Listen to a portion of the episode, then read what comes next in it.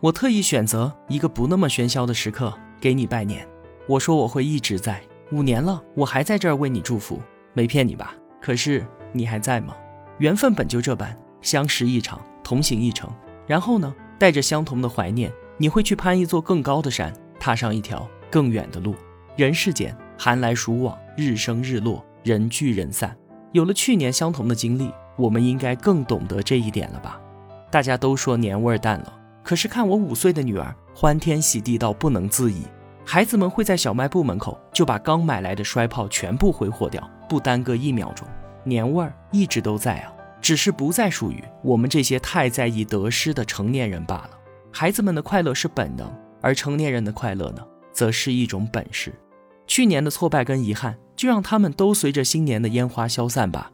愿我们时光清新如夏，岁月安好如春。祝你新年快乐！